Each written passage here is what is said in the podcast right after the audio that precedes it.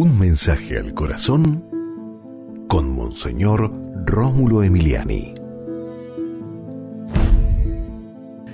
Debes ser amable. Cuando una persona es grosera, cuando una persona es patán, no solamente crea un abismo con otras personas, sino al final se va quedando sola, porque nadie quiere estar cerca, convivir eh, con una persona que simplemente es brusca y es que está ofendiendo siempre. Eso, eso no es bueno. Nadie le gusta eso, recibir insultos y ofensas.